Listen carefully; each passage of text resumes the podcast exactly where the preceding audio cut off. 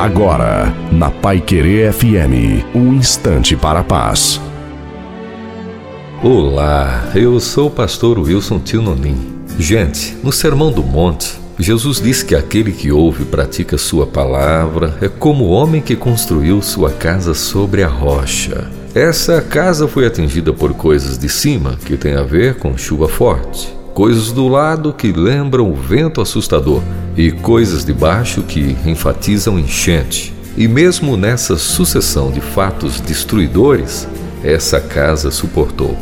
Nesse ensinamento de Jesus, aprendemos que não basta conhecer a história de Cristo, o bom mesmo é conhecer o Cristo da história. Ter a Bíblia de Deus é maravilhoso, mas ter o Deus da Bíblia é glorioso.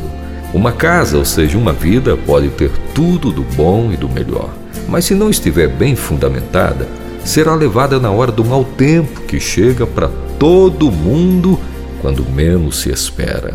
Que Deus te abençoe, de modo que você seja cada vez mais capaz de ir além da teoria, pois é na prática que as coisas acontecem no bom e no melhor. Amém.